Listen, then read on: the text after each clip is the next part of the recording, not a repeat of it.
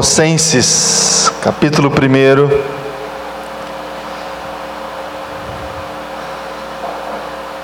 A partir do verso 15.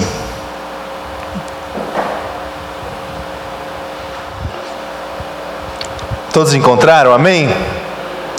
Vamos à leitura até o verso 20, que diz assim: Ele é a imagem do Deus invisível, o primogênito sobre toda a criação, pois nele foram criadas todas as coisas nos céus e na terra, as visíveis e as invisíveis, sejam tronos, sejam, sejam soberanias, poderes ou autoridades Todas as coisas foram criadas por Ele e para Ele.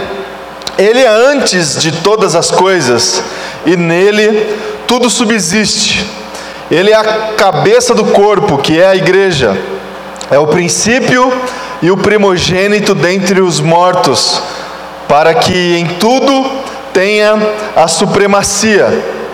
Pois foi do agrado de Deus que nele habitasse toda a plenitude, e por meio dele reconciliasse consigo todas as coisas, tanto as que estão na terra quanto as que estão nos céus, estabelecendo a paz pelo seu sangue derramado na cruz. Até aqui, vamos orar mais uma vez, feche teus olhos. Vamos orar a Deus agora pela Sua palavra. Obrigado, Pai, por essa manhã. Obrigado, Jesus, por esse culto que prestamos ao Senhor. Recebe, Jesus, todas as nossas expressões, Deus, de adoração, de louvor, todas as nossas orações, Deus.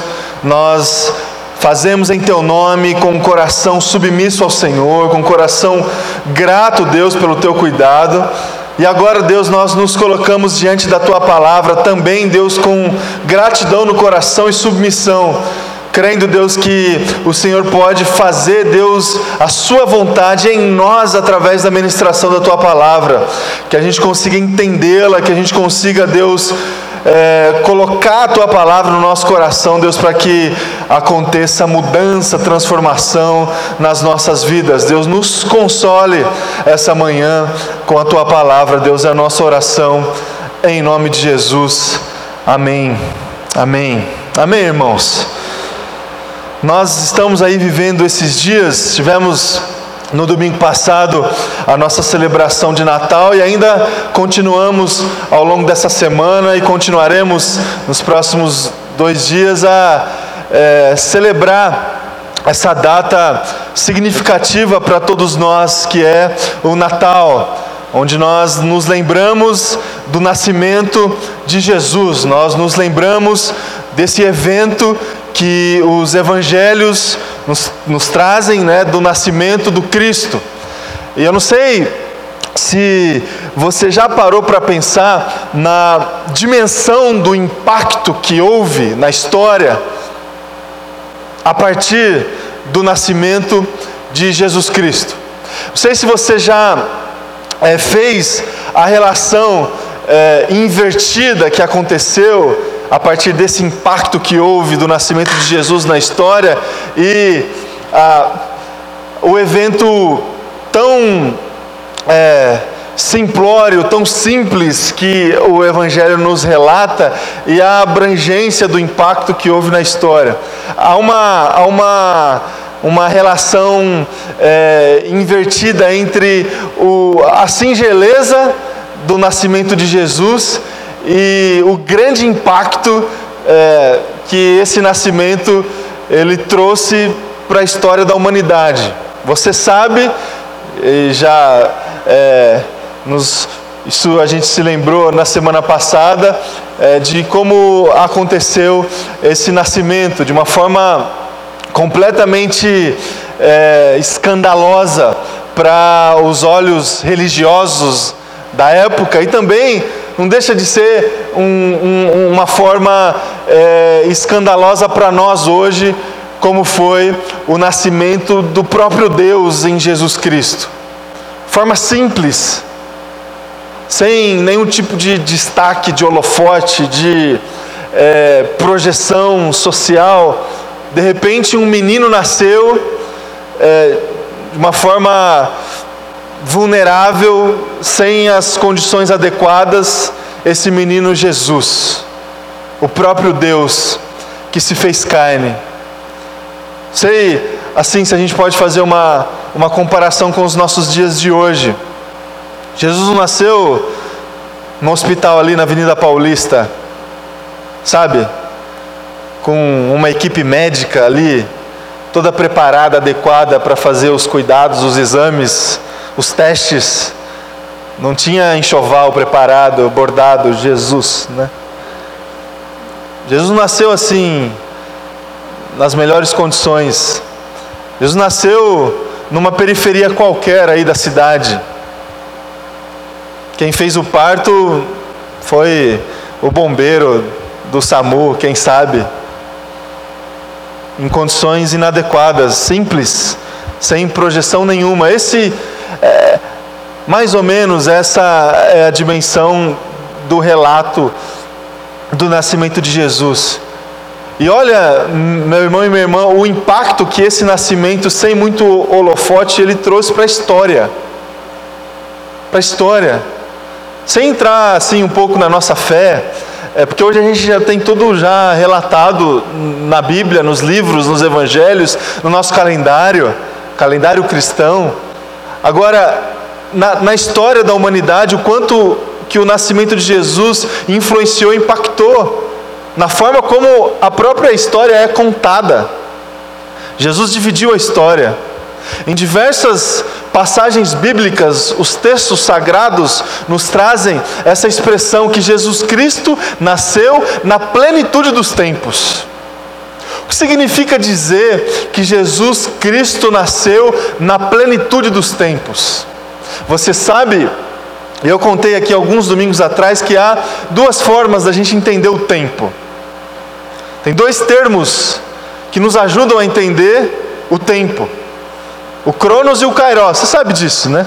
O Cronos é o tempo cronológico, o tempo que a gente conta, o tempo que está no calendário, que está no relógio, que não é estático, ele sempre passa e nos ajuda a estabelecer a nossa rotina, estabelecer os marcos, o calendário, as datas, os nossos planejamentos. O Natal, essa festa que celebraremos depois de amanhã, ela está contida no Cronos, no tempo que a gente conta. E um novo ano se aproxima. Daqui uma semana, 2019 começa. E aí parece que tudo se renova e a gente parte para um novo ciclo. Esse é o tempo cronológico. Jesus Cristo nasceu na plenitude do Cronos. Ele dividiu a história. Tudo que aconteceu na história é relatado ou antes de Cristo ou depois de Cristo. Ou aconteceu depois do evento do nascimento do Cristo, ou aconteceu antes do evento do nascimento do Cristo. Jesus nasceu numa época completamente propícia para a propagação da sua mensagem, num ambiente de conflito, num cenário de embates religiosos, sociais, culturais. Quando veio, cresceu e propagou a sua mensagem, o tempo era completamente favorável para a sua mensagem chegar a quem chegou, no contexto do Império Romano. Jesus Cristo nasceu na plenitude do Cronos, dividiu a história que a gente conta, e até hoje nós celebramos isso. Até hoje, na nossa história, no nosso calendário, a gente olha lá para trás e a gente celebra o Natal. E a gente se reúne, e a gente se alegra, a gente reúne a nossa família, a gente reúne as pessoas que a gente ama e a gente celebra Jesus. A gente celebra o nascimento de Cristo que dividiu a história que a gente conta. Agora, há um outro termo que a gente utiliza para entender o tempo, que é o kairos. E a gente costuma dizer que o kairos é o tempo de Deus. Não é assim um tempo que a gente consegue contar, mas é um tempo que está sempre no coração de Deus quando vem uma intervenção divina na história, na nossa história, na sua história. esse tempo propício que as coisas acontecem, que invade o Cronos, que às vezes não respeita o Cronos. A intervenção de Deus na história vem para nós, e quando ela vem para nós, bagunça um pouco as nossas vidas porque ela é imprevisível. Que a gente não consegue contar. A gente não consegue contar, consequentemente a gente não consegue prever. A gente não está esperando. Por isso que a, a, toda a intervenção de Deus nas nossas vidas é uma intervenção milagrosa, porque pega a gente de surpresa. É uma cura, é uma porta de emprego, é uma conversão de um querido, de uma querida. Quando essas coisas acontecem, esse tempo é Kairos, é Deus que não respeitou o calendário, que não respeitou as nossas previsões, que não respeitou os nossos planejamentos, que não respeitou o, o, a condição natural e interveio e realizou a obra. Milagre, tempo de Deus, Kairos. A gente com certeza a gente pode afirmar que Jesus Cristo nasceu na plenitude do Kairos na plenitude do tempo de Deus. Foi a intervenção absoluta, a intervenção cabal de Deus na história, o nascimento de Jesus Cristo. A intervenção salvífica de Deus para mim e para você, o nascimento de Jesus Cristo. A intervenção máxima do amor de Deus por mim e por você, o nascimento de Jesus Cristo. Jesus Cristo nasceu na plenitude do tempo de Deus para mim e para você.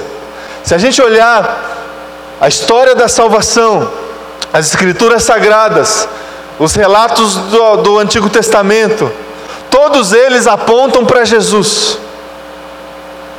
Todas as experiências que a gente consegue identificar, extrair das histórias, das testemunhas, dos personagens, dos filhos e filhas do Senhor que a gente encontra na história do Antigo Testamento, do povo de Israel, dos patriarcas, a história da criação, os profetas, os juízes, os, os que foram utilizados para restauração de Jerusalém, todos eles Todas essas histórias apontam para Cristo, alimentam a expectativa messiânica, alimentam a expectativa do Cristo, da vinda do Cristo.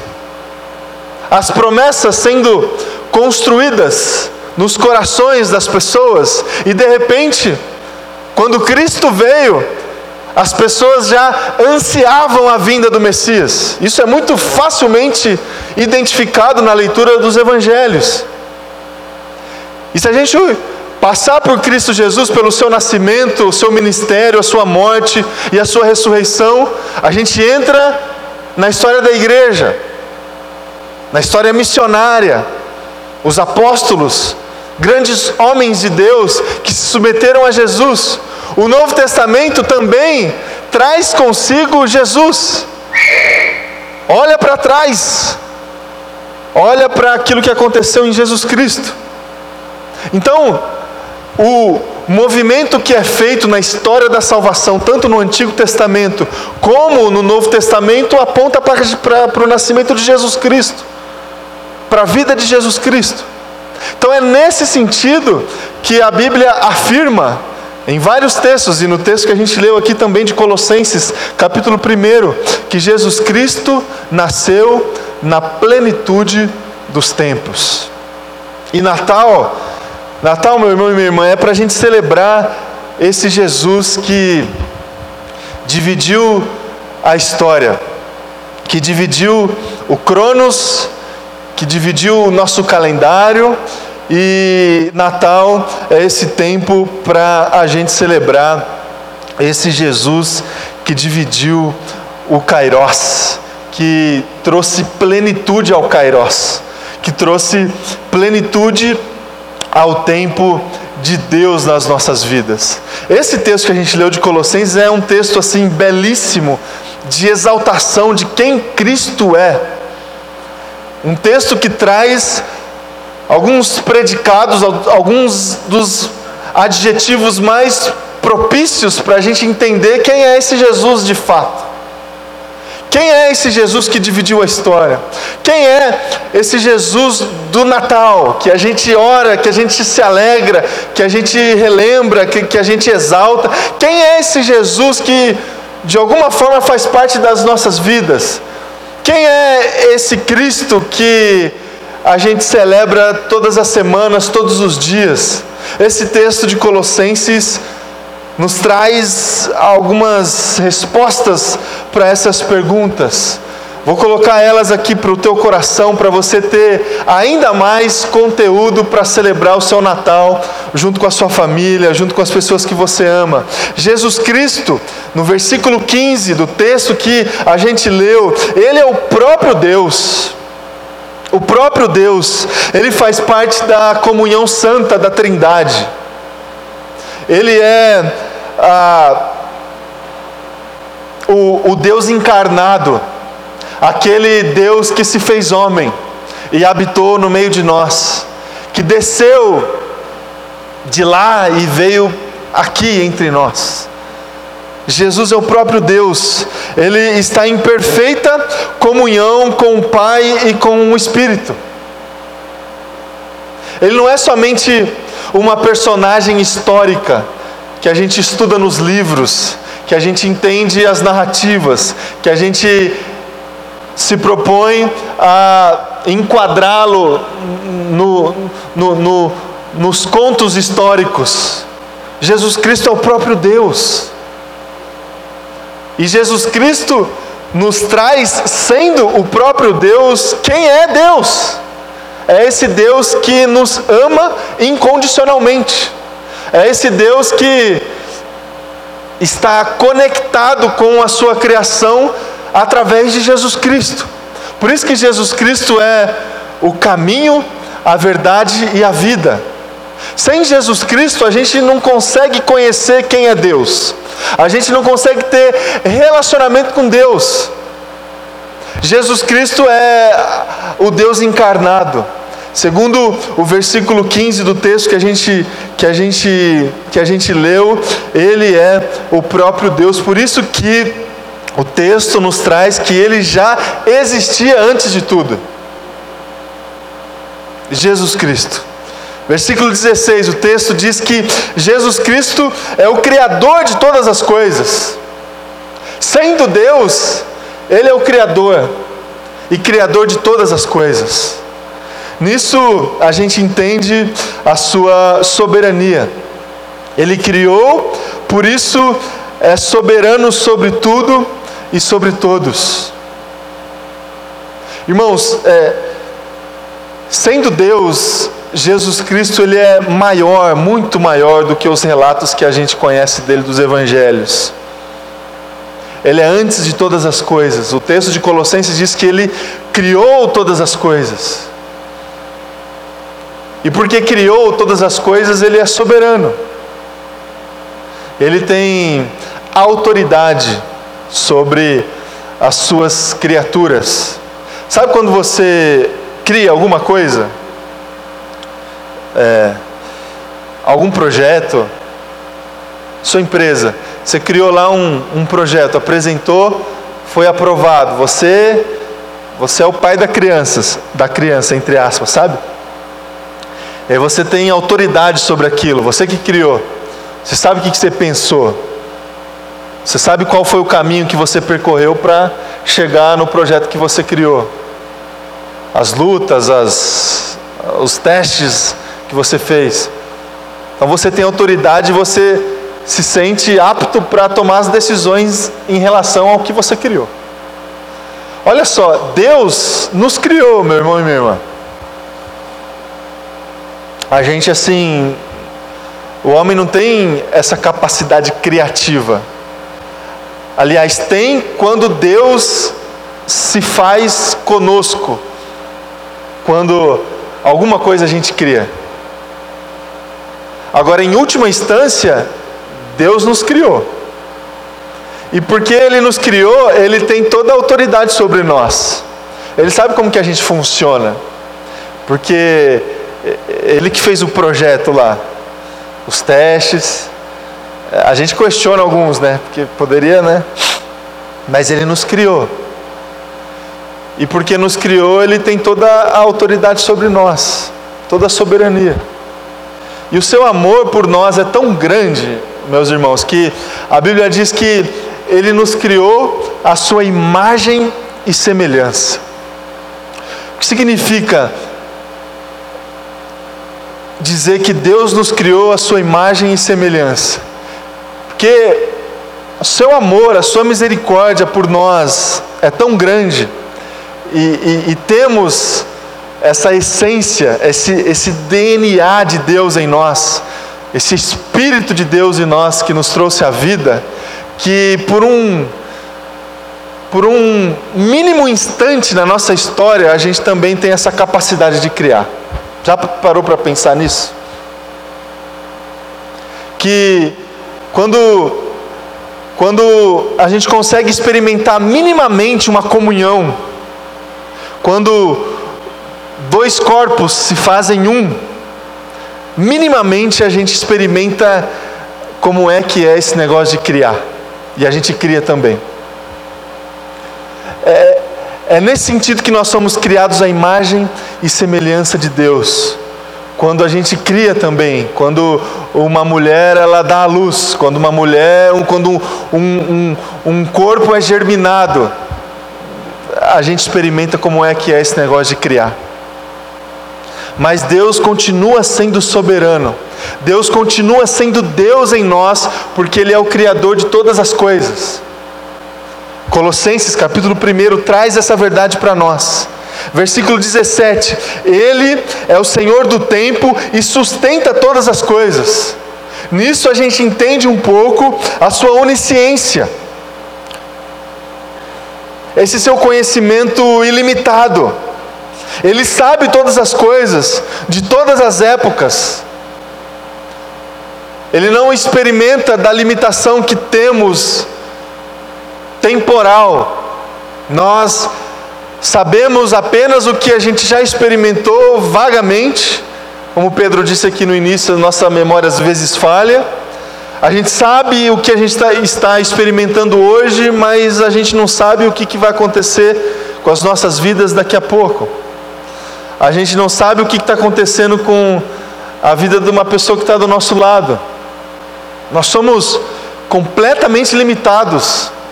E a Bíblia diz que Jesus Cristo, Ele é o Senhor do tempo e sustenta todas as coisas. Ele é onisciente. Ele sabe de todas as coisas, o nosso futuro, Ele sustenta o nosso futuro. Deve ser celebrado por isso sustenta a vida. Versículo 18 do texto que a gente leu diz assim: Ele, ele é a cabeça da igreja. Nisso a gente entende a sua comunhão.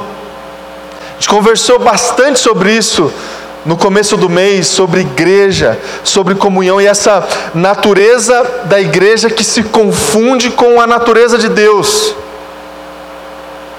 essa condição que temos como comunidade, quando a gente se propõe a se relacionar com Deus e se relacionar em comunidade, como isso está diretamente relacionado.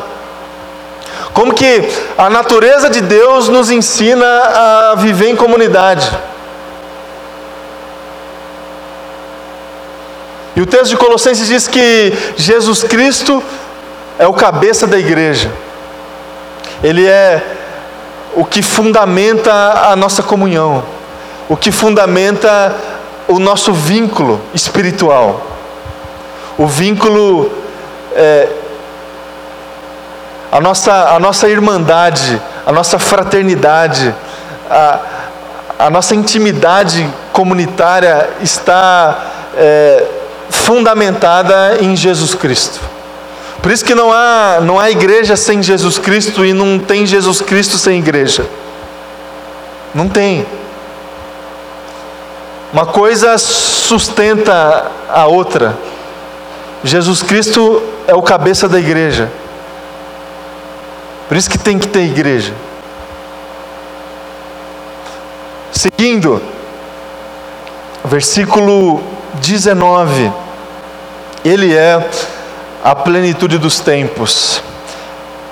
Ele é a plenitude do Cronos, ele é a plenitude do Kairos, ele é o Senhor da história.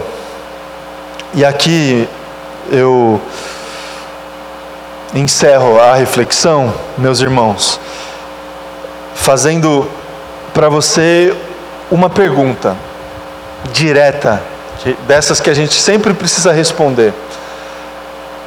Jesus Cristo dividiu a história, Jesus Cristo, ele planificou Deus, o tempo de Deus. Agora, Jesus Cristo ele dividiu a sua história. Jesus Cristo trouxe plenitude para a sua vida. O Natal que você celebra, ele tem a ver com alguma coisa que aconteceu com você? Ou ele é um aniversário de um ente querido, de uma pessoa querida? É, você consegue se colocar na celebração do Natal?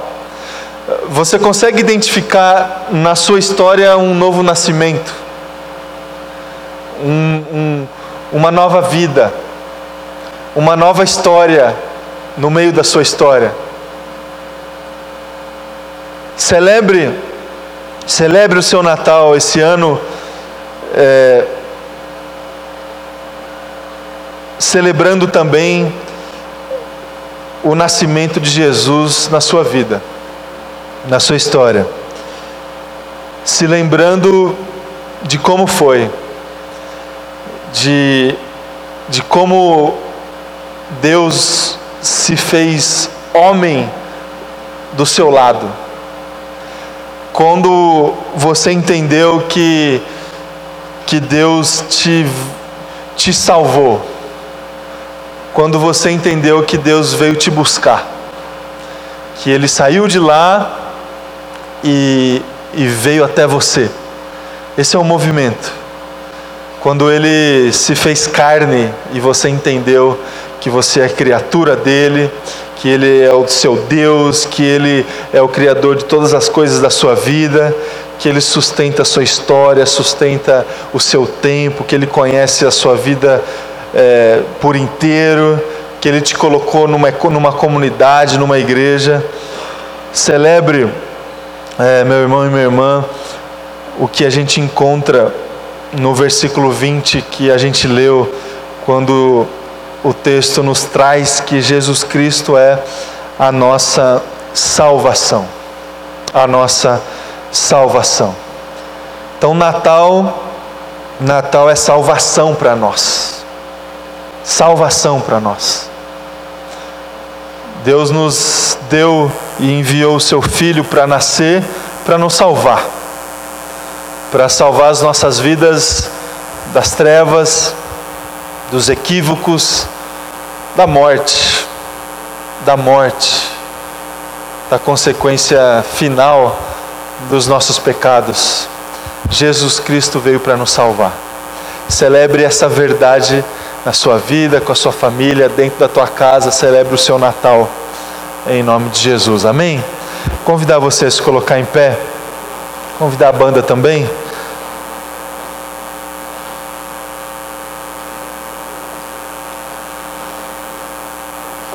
Vamos orar?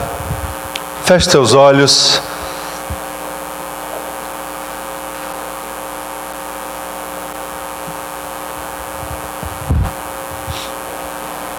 Obrigado, Pai. Obrigado, Jesus, por essa manhã. Obrigado, Deus, pela Sua palavra.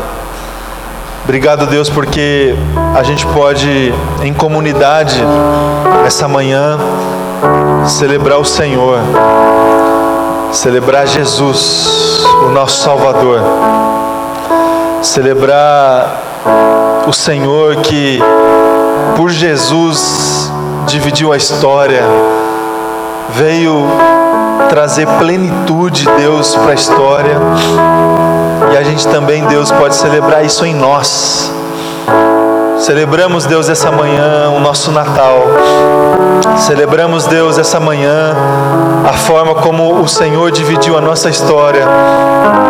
E da mesma forma, Deus, como a gente conta a história, a gente conta a nossa história antes do Senhor em nós e depois do Senhor em nós.